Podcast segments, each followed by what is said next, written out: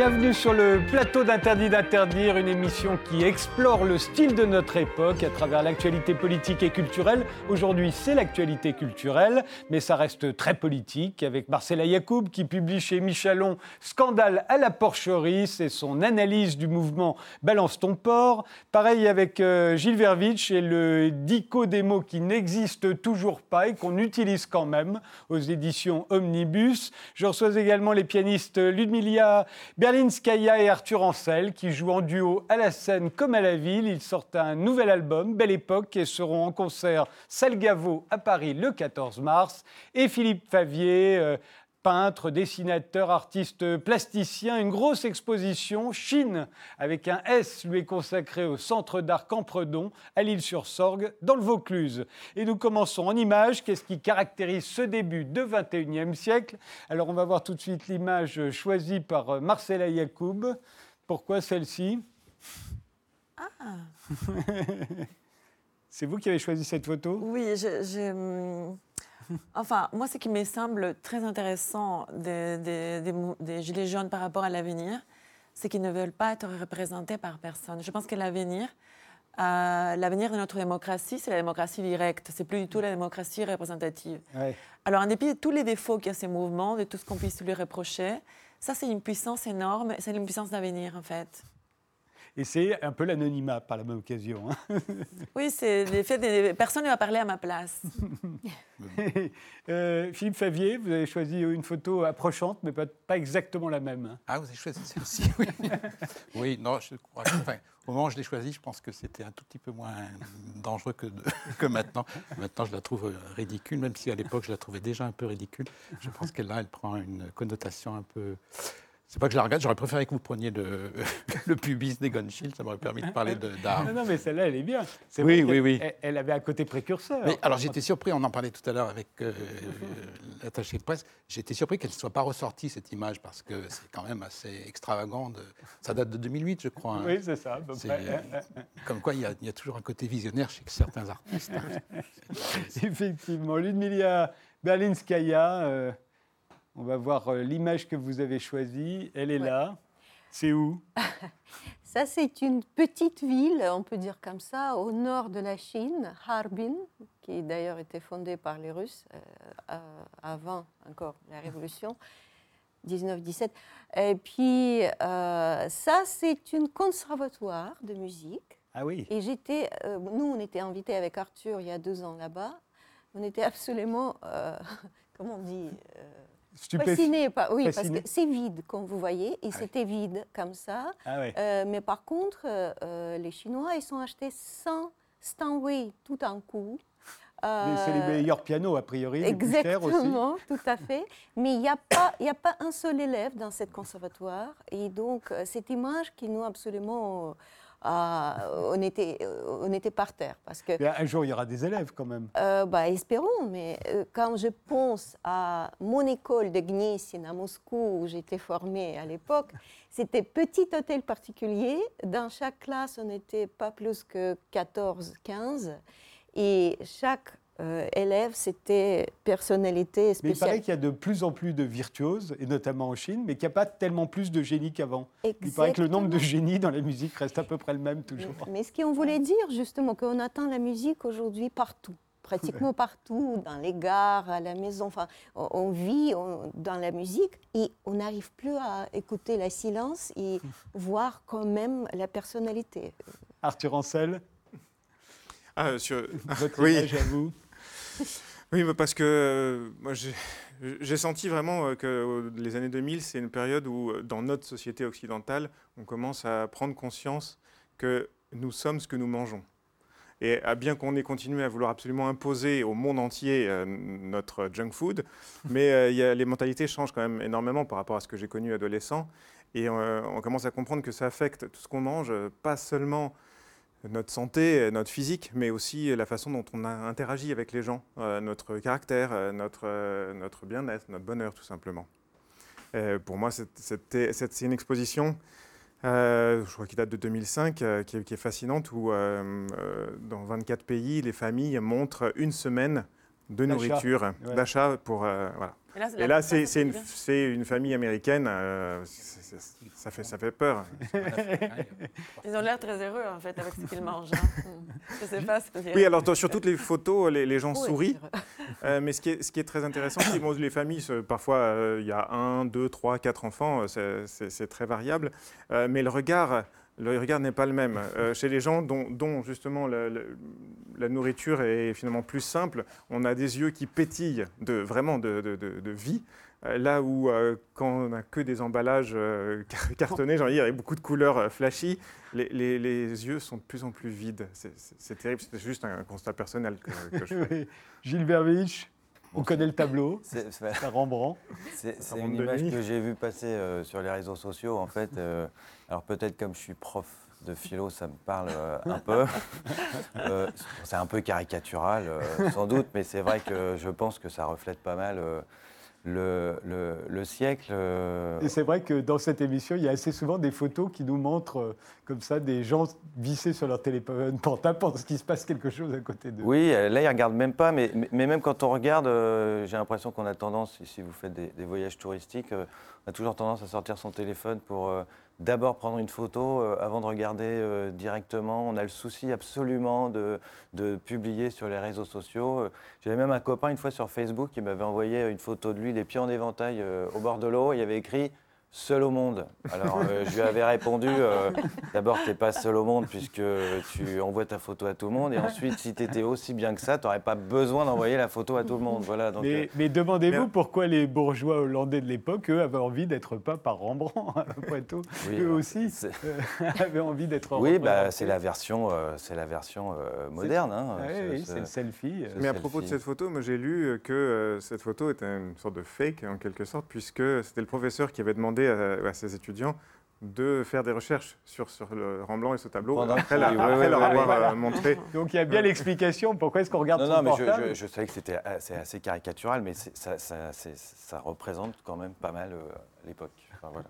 De toute façon, des gens qui regardent leur téléphone portable, ça représente toujours notre époque. Ah oui.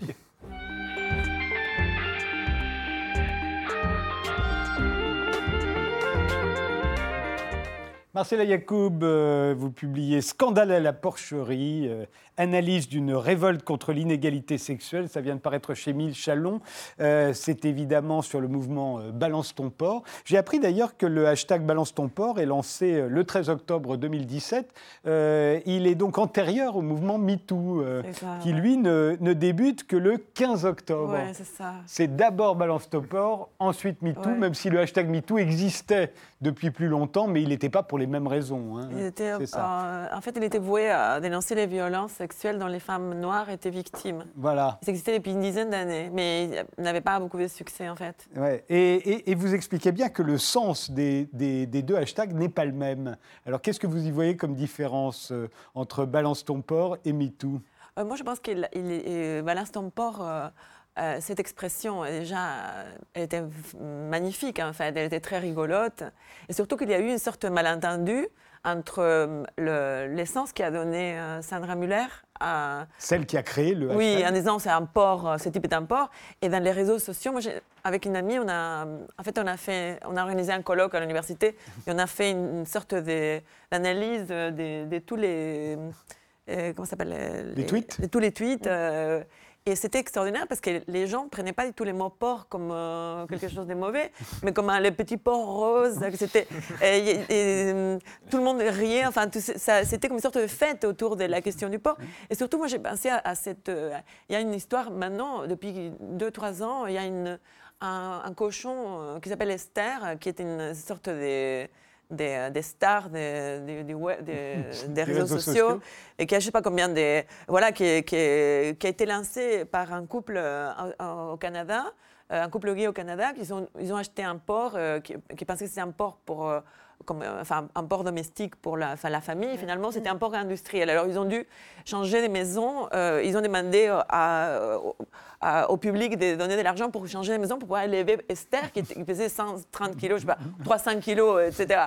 Alors, d'un coup, il y a euh, euh, toute une sorte de, de nouvelle attitude enfin, eux la montrent, mais pas seulement, autour de la question du porc. euh, Mais vous dites aussi que le- le- leur sens est différent parce que sur euh, Balance ton port, on demande aux femmes, enfin la première, Sandra Muller, a demandé aux femmes de donner des noms et des détails. Ouais. Euh, vous avez l'air de dire que euh, elles avaient l'air de, de ne pas penser qu'il puisse y avoir des conséquences juridiques. Ça devait donc remplacer la justice, alors que Exact. chez les Américains, une espèce de grande fête punitive qui doit forcément se, se traduire par euh, un passage mais- devant les tribunaux. Oui, mais euh, disons que je pense que Sandra Muller, ça, elle avait imaginé que les médias en France n'allaient pas euh, favoriser la- ce type de dénonciation. De fait, il y a eu très peu par rapport à, Oui. à- aux États-Unis. Harvey Weinstein, c'était logique qu'il allait passer au tribunal. En France, ça n'aurait pas été forcément une équivalence. Moi, je pense qu'il y a une sorte. De, il y a eu. C'est vrai que dans les médias en France, il y a. Je vous inclus pas. Hein, je- Vous êtes gentil. c'est euh, euh, comment dire une sorte de, de, d'omerta autour des femmes.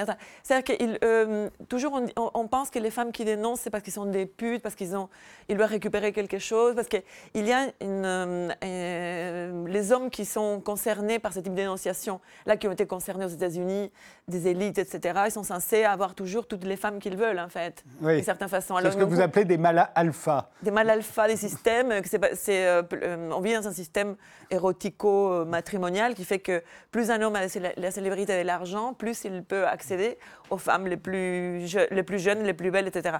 Et du coup, il- à chaque fois qu'il y a un qu'une femme dénonce un homme qui appartient à ces groupes, euh, comme c'est le cas aux États-Unis, on pense qu'elle elle- elle a un intérêt, c'est une salope qui veut récupérer de l'argent, etc Ou qui se venge, ou, ou qui affabule. qui se parfois. venge, ou- etc. Alors, du coup, je pense que Sandra Muller a imaginé ça.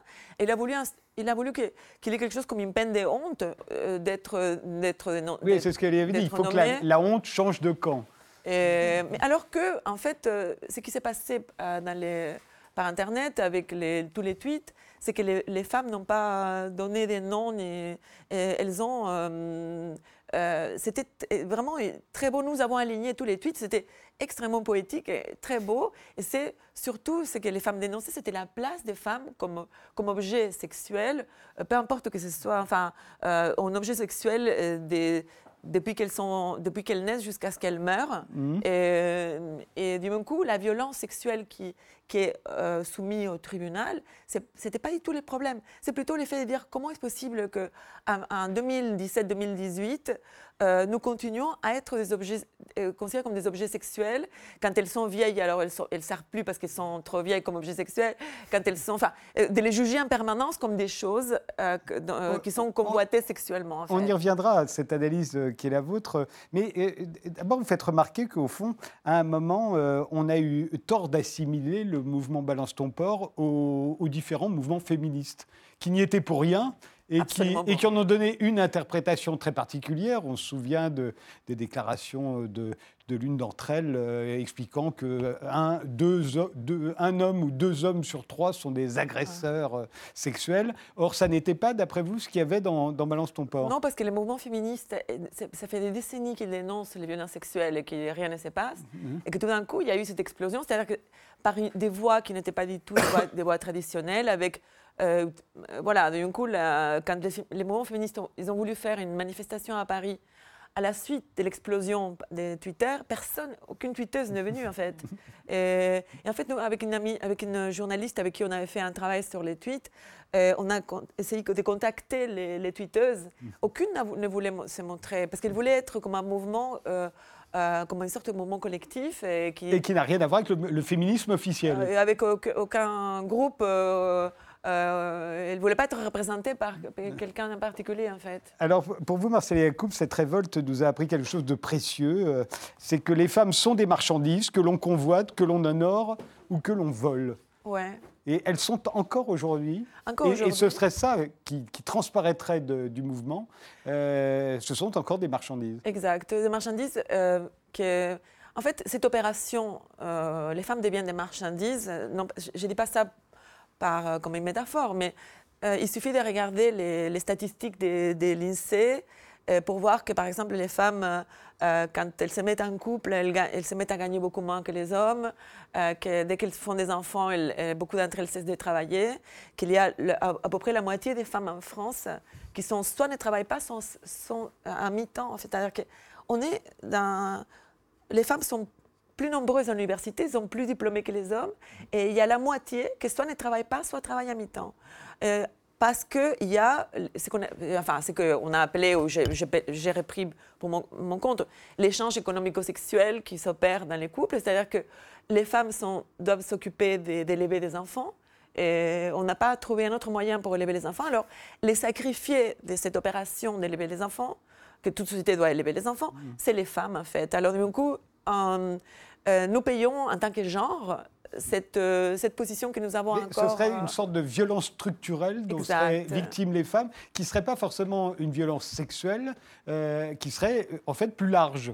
Exact. C'est la position que nous avons dans, la famille qui, qui, nous rend euh, encore. Mais on croyait qu'il y avait eu la libération des années 70. Et vous dites, vous, que non, ça a encore, encore accusé davantage cette violence structurelle Je pense que oui, parce que maintenant, nous avons, soi-disant, nous avons les mêmes, les mêmes droits et, nous continuons volontairement, entre guillemets, à, à, agir comme des esclaves, en fait.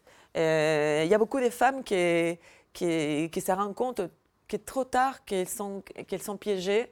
Elles ont des, enfants petits, elles vivent avec un, avec un imbécile, soit qu'il la, maltraite, soit qu'il ne, ne l'adresse pas la parole et que si elles veulent partir, elles n'ont pas avec, quoi partir parce qu'ils ont un travail à mi-temps. Enfin, c'est, euh, c'est-à-dire qu'il y a énormément des femmes qui sont encore dans situation. Mais aujourd'hui, c'est la décision des femmes, vous le dites d'ailleurs dans votre livre, en tout cas des femmes fertiles, des femmes qui peuvent avoir leurs enfants, c'est leur décision qui fonde la famille aujourd'hui. Ça n'est plus le mariage. C'est une femme qui décide de dire qu'à euh, un tel ou un tel qu'il est bien le père de son enfant, ou en tout cas de l'accepter comme tel. alors c'est ça les normes sociales, les saloperies de la norme sociale. C'est-à-dire qu'il n'y a, a, pas un policier qui vous oblige, mais il y a une sorte de euh, depuis que vous êtes enfant, euh, quand vous êtes à l'école, enfin, euh, vous allez au cinéma et vous voyez les mêmes choses, vous, avez une série à la télévision, vous voyez que c'est comme ça la vie et que tout le monde le doit... Cinéma surtout, on, finit toujours par se mettre en couple au cinéma. Hein, c'est, voilà, alors du coup, c'est ça la norme sociale qui agit sans la contrainte d'un magistrat en fait, et sans, le, sans, sans qu'il y ait un policier derrière vous. Et même cool, moi ce que je reproche en partie, enfin surtout au mouvement féministe et au gouvernement, à toutes les politiques publiques qui luttent, euh, soi-disant, pour éviter la violence envers les femmes, qu'on leur dise il faut quand même euh, ne pas être dépendante d'un homme. La première chose qu'on devrait apprendre à une petite fille, c'est de dire avant de vous mettre en couple, avant de faire un enfant, il faut que vous soyez capable d'être autonome et de partir euh, dès, que vous, dès que vous le pourrez. Enfin, de ne pas se mettre en Donc en fait, les femmes sont contraintes, d'après vous, à la procréation, à l'amour, à quoi d'autre bah, Aux enfants, à l'amour de ses enfants, d'ailleurs. Ouais. Hein ça, c'est terrible aussi. Hein. Hein, pareil, on est obligé d'aimer ses enfants. Non, parce que les femmes qui n'aiment pas leurs enfants, ça peut arriver de ne pas aimer son. Ma mère ne m'aimait pas, par exemple. voilà. Pas... Euh, il y a beaucoup de, mères qui n'aiment pas les enfants. Enfin, c'était pas sa faute. Moi, ça m'a pris beaucoup de temps de comprendre que c'était pas sa faute. Mais c'est comme ça, ça arrive. Alors, du coup, quand une mère n'aime pas son enfant, euh, il se sent hyper coupable parce qu'on est censé l'aimer ça ne devrait pas être comme ça. Mais d'après ce que vous expliquez dans ce livre, Marcel Coupe, en fait, il n'y a pas d'égalité sexuelle. Il y a l'échange économico-sexuel auquel vous faisiez allusion, mais il n'y a pas d'égalité sexuelle. Exact. Mais Parce que chacun tient un rôle différent dans la société Exact. Chacun a un rôle, un rôle différent. Là, euh, euh, Donc les, femmes, on les vole, on les honore, on les, célèbre, et les hommes font ça avec plus ou moins d'élégance ou plus ou moins de violence. C'est ça. Et ils sont surtout des payeurs, en fait. Ils sont là dans le système pour payer, en fait. Pour, euh... Ludmilla qui regarde son mari. Euh... bon, mais là, c'est exception. Vous savez ce qu'elle hein. pense. Vous savez ce qu'elle pense Elle pense quoi Vous êtes d'accord, euh, Ludmilla Oh, écoutez, c'est très compliqué pour moi de, de vous répondre. Juste, je peux donner mon exemple que moi, j'ai J'étais mariée quatre fois. Ah, quand même C'est moi qui ai quitté mes trois maris précédents. Vous racontez tout ça. Moi, j'ai deux enfants que j'aime beaucoup, mais je travaille quand même énormément. Et mes enfants acceptent ça parce qu'eux aussi, ils travaillent. Et puis, euh, je pense que nous tous, sommes responsables de tout ce qui se passe. oui. oui. Euh, et euh, mais, ce que vous, vous ajoutez, euh, Marcela Yacoub, c'est qu'en fait, l'affaire Weinstein nous a révélé que même en étant une star de cinéma, en fait, on subit encore ce type d'humiliation.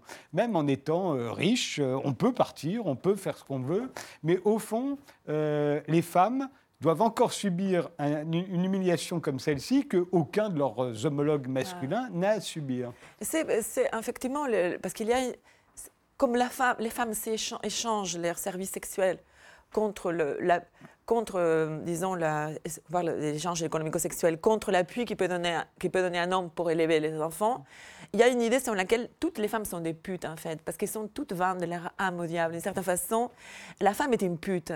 Et là, justement, euh, euh, dans mon livre, je cite l'exemple, un très bel exemple qu'a donné la maire de Paris, Anne Hidalgo, qui a raconté qu'il l'année dernière, euh, un élu, euh, enfin, elle, c'est une femme qui est, bon, elle est la maire de Paris, elle a un certain âge, enfin, tout ça.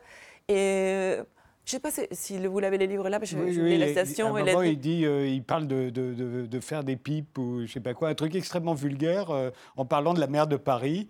Euh, jamais on n'aurait fait un équivalent avec Jacques Chirac du temps où il était maire de Paris. Inimaginable. C'est Oui. la traiter comme. Enfin, et, et- je trouve que c'est. Il y a cette idée que toute femme est une pute, en fait. Moi, je pense que dans notre culture, même si on ne les dit pas, sont toutes. Parce qu'il y a un effet des genres. Même si vous ne mariez, vous ne, vous ne mariez pas, vous ne faites pas cet échange économico-sexuel, il y a ce qu'on appelle un effet des genres, c'est-à-dire.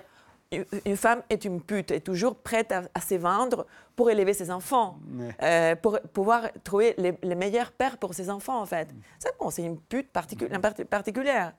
Et, et- et ce qui m'a semblé très intéressant, c'est Assia Argento, cette affaire euh, des, qui avait des- été parmi celles qui, se sont, qui ont dénoncé même un- euh, Harvey Weinstein et qui ensuite ont, a été dénoncé par un, Ce qui est un intéressant acteur. avec cette affaire, c'est qu'effectivement, le mouvement MeToo, ce n'est pas un mouvement euh, qui vise à, à finir avec toutes les inégalités, simplement les inégalités sexuelles. Et Assia Argento, elle a abusé d'un- tout jeune euh, garçon.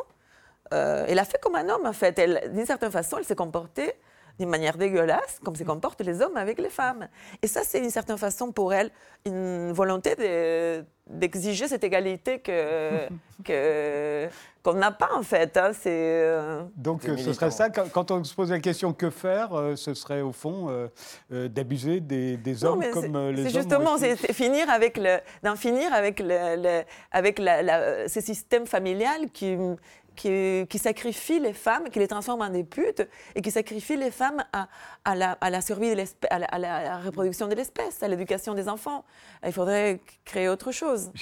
Non, je dis, ce qui est fou, ce qui est fou, c'est qu'on n'a pas euh, évolué depuis euh, 1949. euh, Simone de Beauvoir euh, qui disait euh, exactement tout ça, que les femmes se sont incorporées finalement le, discours masculin, que euh, on ne naît pas femme, on le devient. C'est-à-dire comme c'est elles qui tombent enceintes, alors euh, ça devrait euh, les réduire dans leur rôle social de mère. Et on, on voit dans les publicités, je pensais à une publicité, vous savez, une publicité pour les savons. Là, je sais plus, euh, pour, pour laver à la fois le, le bébé et la maman. Voilà. Alors, euh, je sais pas où ils ont trouvé ça, mais il y a un savon qui lave en même temps le bébé et la maman. euh.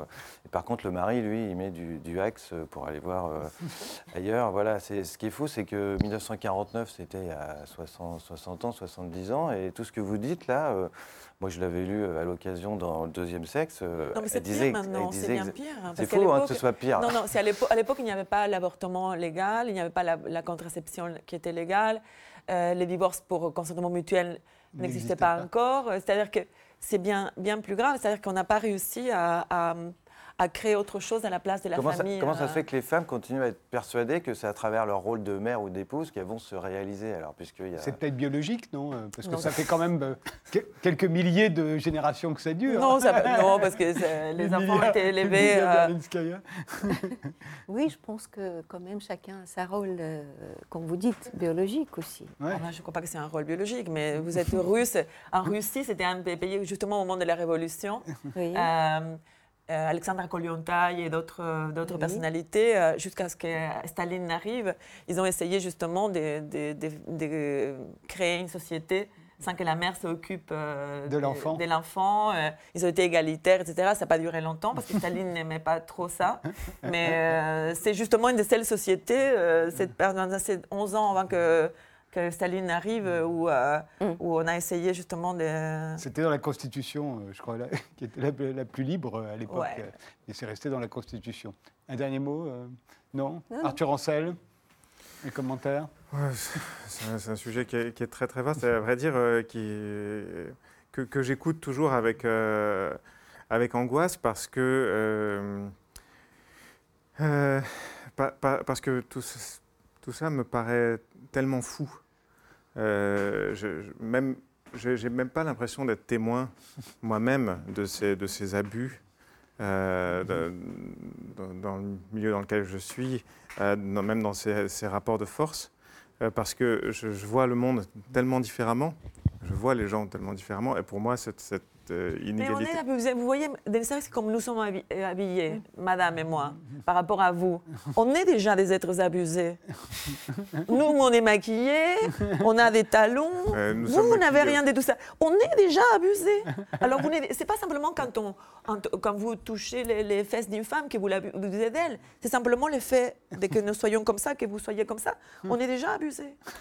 Mais, euh, bah, j'ai eu vraiment le souvenir de nombreux regards féminins euh, sur, euh, euh, moi ou d'autres qui ont, qui ont aussi cette, ce qu'on peut considérer comme une agressivité sexuelle, sans que ce soit non plus quelque chose de... Je, je prends juste le contre-exemple. En général, je, je vais plutôt dans votre sens, mais je pense qu'il y a aussi, il faut accepter que énormément de femmes sont, aiment être dans ce rôle et que ce n'est pas seulement, peut-être que je me trompe, euh, une, euh, une question de- d'habitude sociale ou de pression sociale ou de structure sociale. Quelqu'un est venu dans cette émission récemment, elle avait écrit On ne naît pas soumise, on le devient, qui, qui était sur à peu près la même ligne de réponse. Je suis obligé de vous interrompre parce qu'il y a une pause. Je rappelle que Scandale à la porcherie, analyse d'une révolte contre l'inégalité sexuelle, le livre de Marcela Yacoub vient de paraître chez Michalon.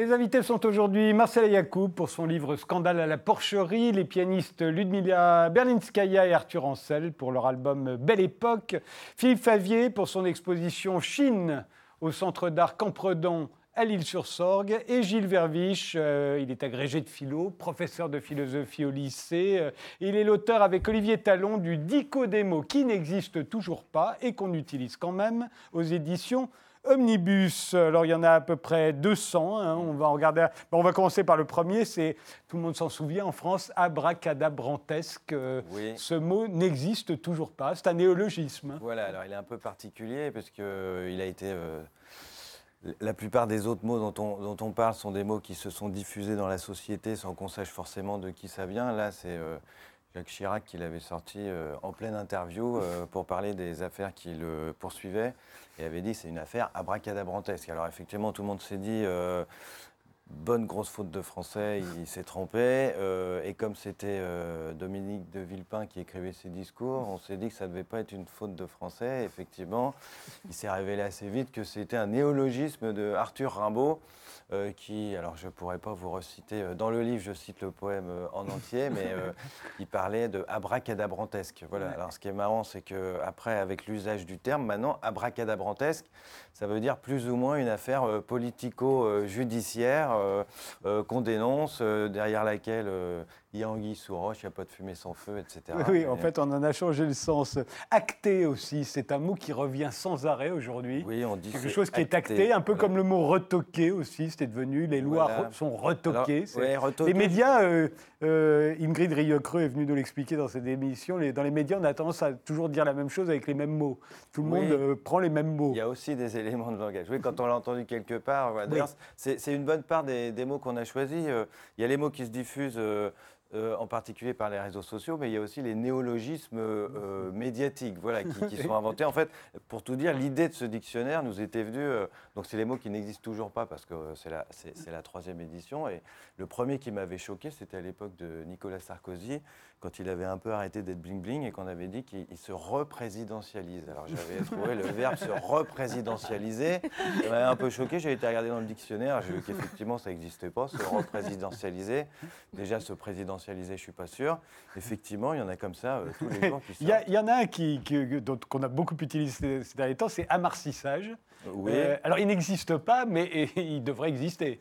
Alors, je ne suis pas sûr qu'il devrait exister parce que, en fait, apparemment, comme je l'explique dans, dans- dans l'article, c'est un peu une faute de français parce que, enfin, au départ, atterrissage, c'est simplement atterrir sur la Terre, mais en tant qu'élément, hein, euh, la Terre. Euh, Anudissage. Du coup, on a commencé à se dire que c'était sur la Terre la planète et pas l'élément. On a parlé d'amérissage pour atterrir sur la mer, alunissage. Alors sur Mars, c'est amarcissage.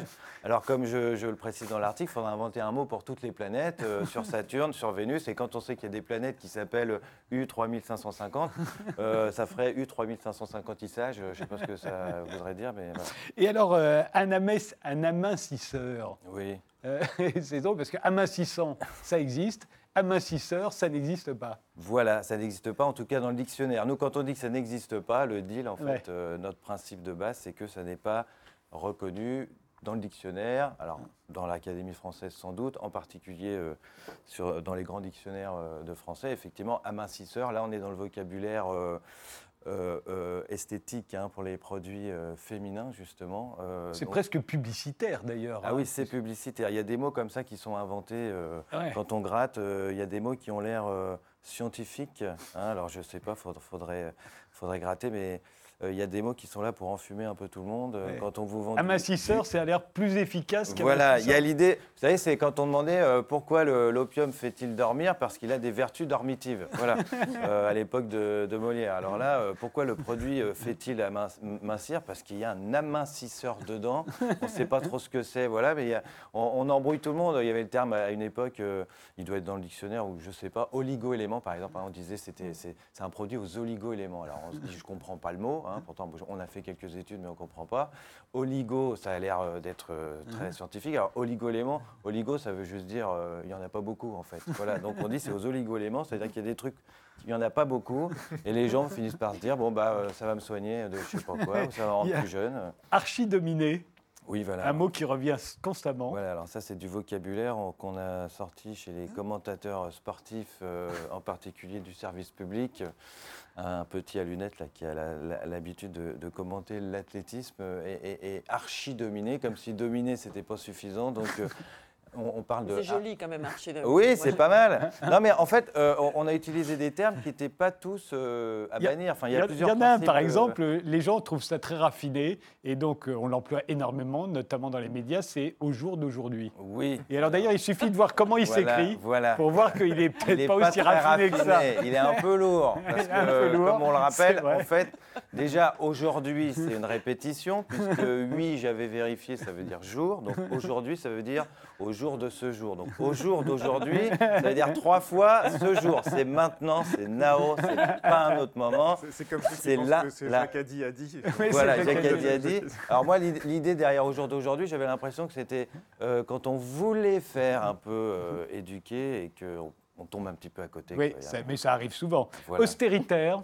Alors, ça c'est politique. hein. Ça, c'est Voilà un mot euh, politique, les- austéritaire. C'est les, néolo- les néologismes, euh, en particulier de, de Jean-Luc Mélenchon. Je crois que c'était un des premiers, si ce n'est le premier qui avait inventé ça, la politique austéritaire. Bah, ce qui est pas mal, c'est qu'il y a des mots qu'on invente comme ça, tout le monde les comprend tout de suite. Je Tout pense de que suite, ceux- ouais. ceux qui sont bons, c'est d'abord ceux qu'intuitivement on comprend et qui, au bout d'un moment, avaient l'air de manquer euh, éventuellement. Mais ce que vous hein. faites remarquer dans, dans votre dico, c'est qu'en fait, c'est euh, faire euh, créer un néologisme à partir d'austérité et d'autoritaire.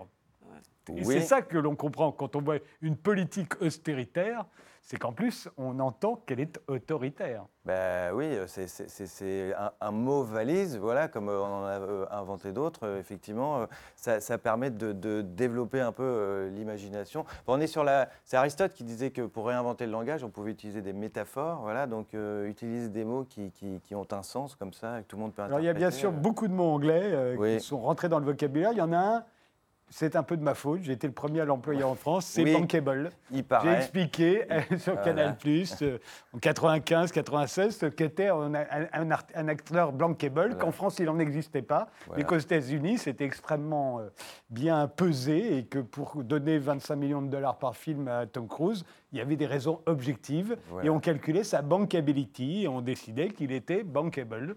Euh, depuis, tout le monde l'utilise, mais enfin en France il n'y a toujours pas d'acteur bankable. hein. Euh, sans doute, euh, quand on voit par exemple que Jean Dujardin avait eu l'Oscar, etc., on aurait pu se dire que ça allait. Il est un peu bankable en France, mais Jean pas Dujardin. forcément. Alors, ce qui est étonnant, c'est que ça n'ait toujours pas été traduit en fait. en Ben français, non, parce que c'est pas la peine, on- Parce que c'est un concept, voilà.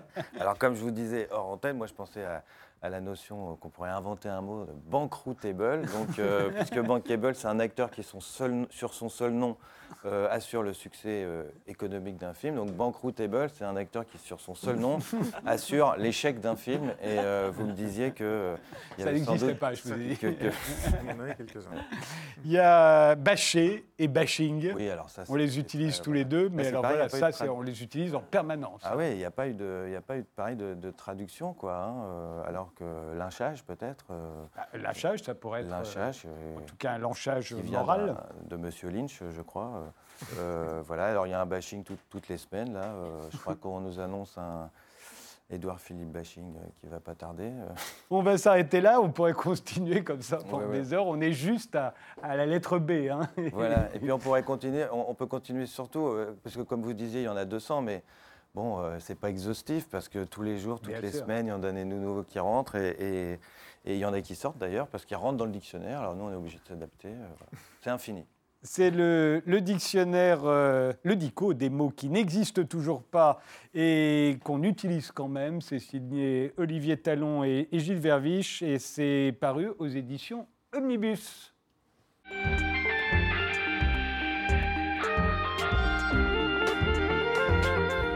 Ludmilla Berlinskaya et Arthur Ancel, euh, vous formez euh, un duo à la scène et à la ville. Euh, vous êtes tous les deux pianistes. Vous serez le 14 mars à la salle Gaveau à Paris et votre nouvel album vient de sortir. Il s'intitule Belle Époque. Alors, Ludmilla, vous êtes la fille d'un célèbre euh, musicien russe, euh, euh, Valentin Berlinski. Vous avez été l'élève de Richter. Vous avez accompagné Rostropovitch. Arthur, vous êtes le fils d'un comédien et d'une danseuse de Béjar, je crois. Mais vous êtes aussi le, le- le petit-fils de Marcel Boussac. Alors, je ne sais pas où vous avez trouvé que ma, ma mère était danseuse chez Béja, Ah mais bon c'est- faux. c'est- Ah bon Ça Bah, circule alors, comme ça. C'est une fake news. comme Alors, on non, dit. non, je l'ai je l'ai trouvé donc, plusieurs fois, comme quand les journalistes répètent les erreurs des autres. Alors, donc, donc, vous, non. Mais alors, comment vous êtes rencontrés tous les deux? Tout simplement, j'ai fini mes études dans la classe de madame. Banalité. Vous étiez sa- son professeur? Oui.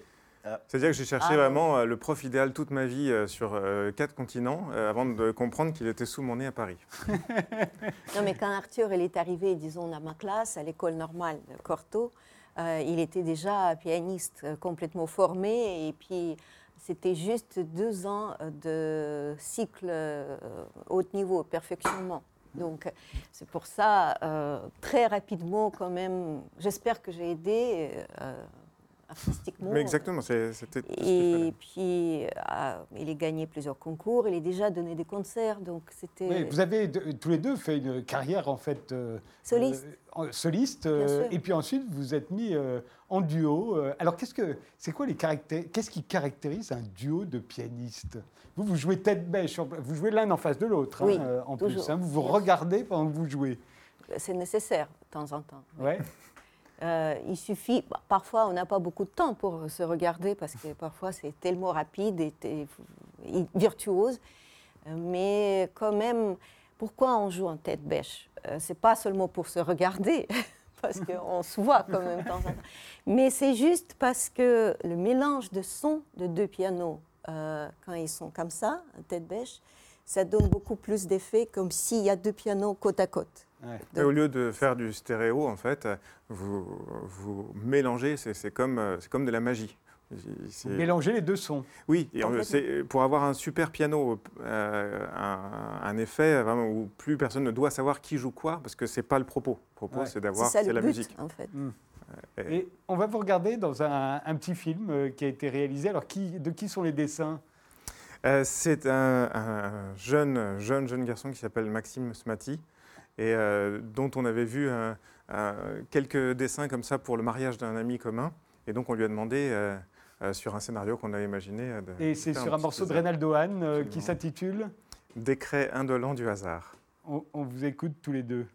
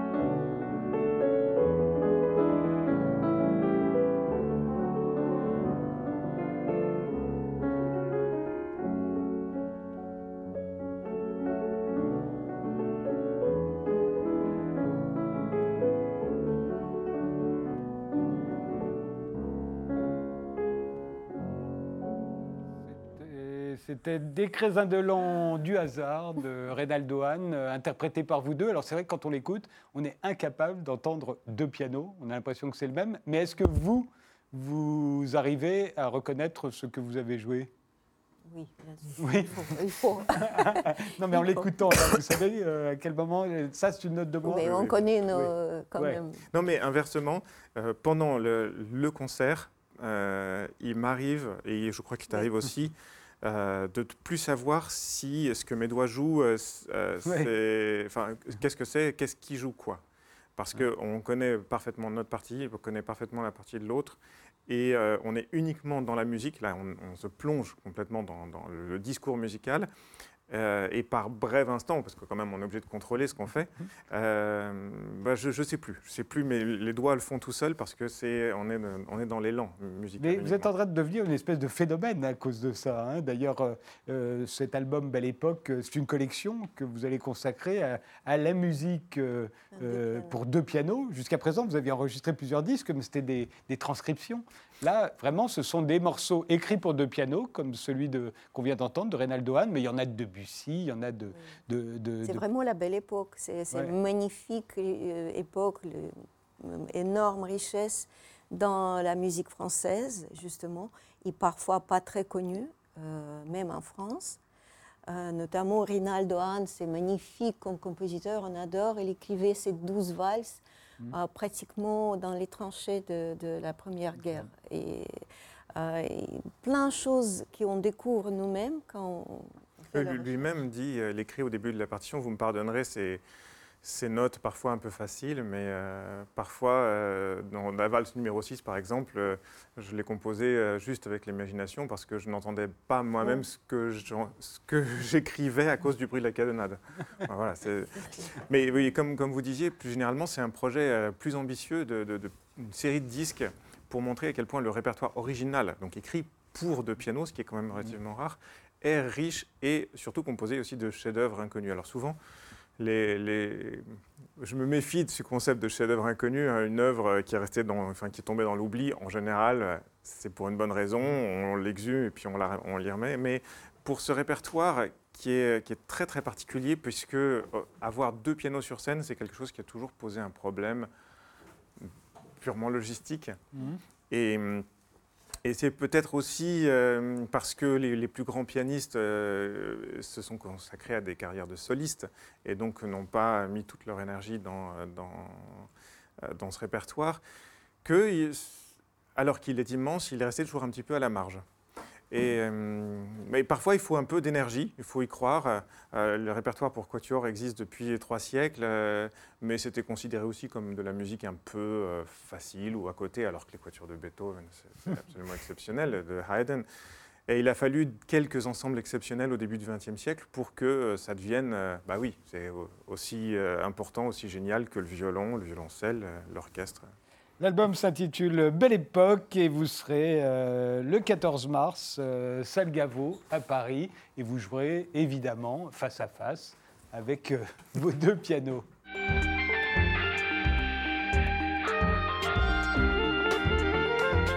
Philippe Favier, vous êtes dessinateur, vous êtes peintre, graveur sur verre, euh, artiste plasticien, euh, et, et une grosse exposition intitulée Chine, euh, Chine au pluriel, vous est consacrée au Centre d'art Campredon à Lille euh, sur la Sorgue jusqu'au 17 février. Alors Chine, j'imagine, parce que vous chinez, vous chinez dans les marchés aux puces, Oui, dans les brocantes, et cela depuis une quarantaine d'années? Oui, à peu près, oui.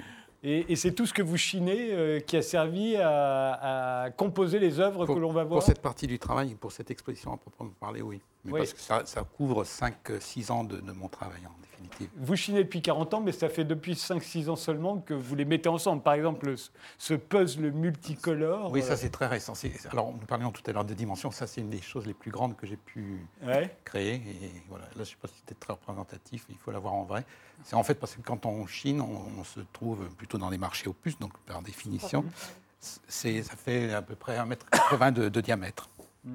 Et c'est fait à partir de quoi? Ce sont des pulses d'enfants, en fait. ouais. Parce que de plus en plus dans les marchés aux puces, on trouve euh, des stands où ils vendent des vêtements de bébé, des choses qui ne m'intéressent pas du tout parce que je suis comme euh, Madame Yacoub, je n'ai pas d'enfant. Donc il fallait que j'arrive à rentabiliser ces espaces euh, occupés par des choses d'enfants. Et un jour, il y a cette chose qui est, qui est née. si Alors, dire. ça, Ça celui-ci est multicolore, mais on va en voir un tout noir. Oui, Il n'est il est pas fait avec des morceaux de puzzle aussi si, mais ils sont peints. Ah oui, simplement. d'accord. Ça, c'est un hommage à, à Lars von Trier parce que je suis très obsédé par euh, le film Mélancolia et ça se voit pas bien avec les puzzles parce que Ouais. un petit peu enfantin et, et ludique, mais j'aime bien quand il y a un éclairage un tout petit peu multiple avec des degrés peut-être différents et supplémentaires. Vous faites euh, également de très nombreuses boîtes. Euh, Oui, c'est- c'est aussi issu de, de ces. alors, ces boîtes, euh, vous les constituez, là encore, avec ce que vous avez chiné. hein? Oui, entre autres. Et puis, enfin, il, s'avère que je suis originaire de, Saint-Étienne et, j'ai- tendance à me répéter un tout petit peu, mais à le dire souvent. De toute façon, c'est que un de mes premiers livres, ma première encyclopédie, c'était le catalogue Manu France. Et je n'ai eu de cesse, en fait, dans ma, dans ma vie, ma vie d'adolescent, de chercher un tout petit peu des suites à tout ça. Donc, je suis passé de, de l'encyclopédie euh, Manu France à l'encyclopédie Diderot. Et j'ai passé énormément de temps dans les bibliothèques à, à accumuler. Ça, par exemple, c'est une hérésie et je vais peut-être me faire attaquer en sortant du studio. Ce sont des vraies planches de l'encyclopédie Diderot que Ouais. j'ai découpées et réépinglées un peu comme un entomologiste. et, et alors, euh, euh, parfois, les boîtes, ce sont des damiers. Donc, dans ces cas-là, vous appelez ça des damiers. Mais ça ne change pas grand-chose. Entre cette boîte-là, qui est une les boîte, damiers, c'est c'est quelque chose. et le damier qu'on va voir juste après. Oui, il y a peut-être une photo de. la- Mais c'est une salle complète, en fait, les damiers. J'ai profité de Camp Predon et de la, super équipe là-bas qui est très efficace. On a, on a peint toute une salle en, damier et j'ai mis, j'ai rassemblé. Les expositions, ça permet ça aussi. J'ai fait toute une série autour du damier, qui est quelque chose qui reprend euh, quelque chose qui est très à la mode, mais moi que j'utilise depuis 40 ans, qui sont les vanités, les, les crânes et les choses un tout petit peu morbides comme ça. Et, et tout autour du damier, et tout à l'intérieur du damier, et sous le damier, et dans le damier, et dans le secret du damier, il y a, il y a tout un travail autour des, des Alors, les, crânes que vous n'avez pas l'air d'aimer beaucoup euh, sont des memento mori. C'est pour, nous, pour Si, qu'on se rappelle tous qu'on va mourir. Ça, par exemple, c'est un hommage direct à, à- et à la fois à l'encyclopédie Diderot, au dictionnaire euh, Larousse, au catalogue Manu France et à l'école. Et à Vidal-Lablache. Et à Vidal, la place, bien sûr. Alors, qu'est-ce que ça représente Rappelez-nous? Ça, ce sont toutes les planches des, des sports euh, à deux. On parlait de, de piano, et on peut aussi faire de l'escrime ou du bâton. Et ça, ce sont les planches du Larousse de 1902, plusieurs Larousse 1902 que je coupe, que je colle et que je, je sature et cerne de, de noir en recouvrant les, les cartes de géographie qui nous ont un tout petit peu fascinés quand nous étions à Vous aimez beaucoup le noir, d'ailleurs. hein. J'ai des- fait une période où j'étais euh, vraiment très très en Là, je suis en train d'en sortir. Et le Pulse m'a servi à ça. Il, il encombrait un peu mon espace, donc je me suis passé Ouais. à autre chose, mais j'essaye de sortir de. Là, ce sont des, des instruments. euh, Voilà, c'est c'est toujours aussi issu de ces, de ces encyclopédies et de ces, de ces dictionnaires. Je, je récolte tous les dictionnaires. J'ai l'impression en fait de m'occuper d'une sorte d'orphelinat parce que actuellement dans les brocantes, les livres n'ont plus aucune euh, valeur. valeurs. On peut- ouais. On- Je me souviens, enfant, j'achetais, enfin j'achetais, mes parents m'avaient acheté l'encyclopédie Universalis, il fallait s'abonner sur trois ans. Là maintenant, j'ai trouvé une encyclopédie Universalis complète pour 15 euros et je la prends un tout petit peu et je la mets un Oui, ça, c'est en- Internet qui a fait que tous ces oui. livres-là n'ont plus de valeur. Celui, ces, ces dessins-là viennent d'où? Ça, ce sont des planches du yacht club de je sais pas quoi. Mhm. J'ai acheté ça à Antibes, tellement qu'il doit y avoir la mer pas loin, je pense. Et alors, non, je suis, je suis très attaché à vos noirs, mais il y en a certains des noirs qui sont de vous. euh, C'est vous qui peignez les noirs, alors pas Ah bah tous, celui-ci. si, si, la, la- Si, la planche c'est est, vous aussi. est bleue en fait. Ah oui, c'est ça. Dès qu'il y a du noir, c'est le mien. Dès qu'il y a du noir, et c'est un noir très particulier. Je me suis Oui. demandé comment vous obteniez ce noir-là. On va en voir euh, d'autres exemples. C'est un noir qui n'existe plus, et ça, fait bien, mais c'est vrai en plus. Et mon, dernier chagrin, ça a été celui-ci, parce que je suis allé chez le roi Merlin, j'ai voulu acheter le, le dernier, et il n'y en avait plus. Ah mais heureusement, c'est une anecdote un peu idiote, mais je vous assure qu'elle m'a fait pleurer, et c'était très drôle quand même. Heureusement, le, le vendeur est il m'a dit attendez cinq minutes, il est parti dans la réserve, il m'a ramené les trois derniers pots qui existaient en France de ce noir, qui s'appelle le noir poudré, c'est Architecte Ah, qui fait ça. ça, et c'est poudre d'or, ça s'appelle. Et c'est vraiment un noir tout à fait particulier. Et j'en avais vraiment besoin parce que pour retoucher, quand mes peintures sont un peu tachées ou qu'il y a des traces de doigts, je repasse même trois ans après un peu dessus. C'est reparti pour, pour un tour. De Alors noir. voilà un justement, mais lui, c'est pas Memento Mori, vraiment, lui. Si, un petit peu. peu, C'est quand une même. question, Il faut faire un effort personnel. c'est une histoire de mémoire.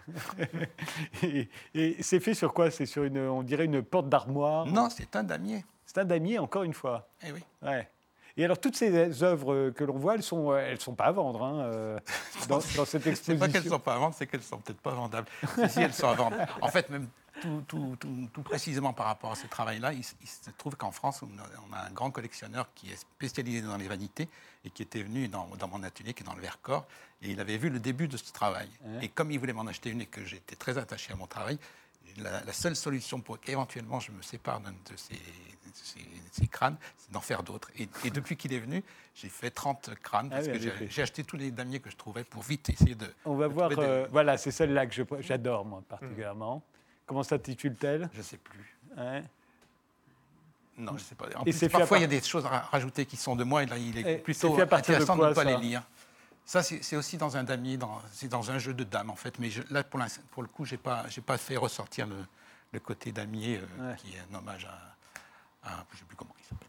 Il nous reste une minute, des commentaires. Marcela Yacoub Ah non, euh, c'est-à-dire en général euh, Sur la vie, Sur les le damiers, siècle, sur le monde. Non, Ah non, mais je suis encore trop émue des, des histoires des deux pianos.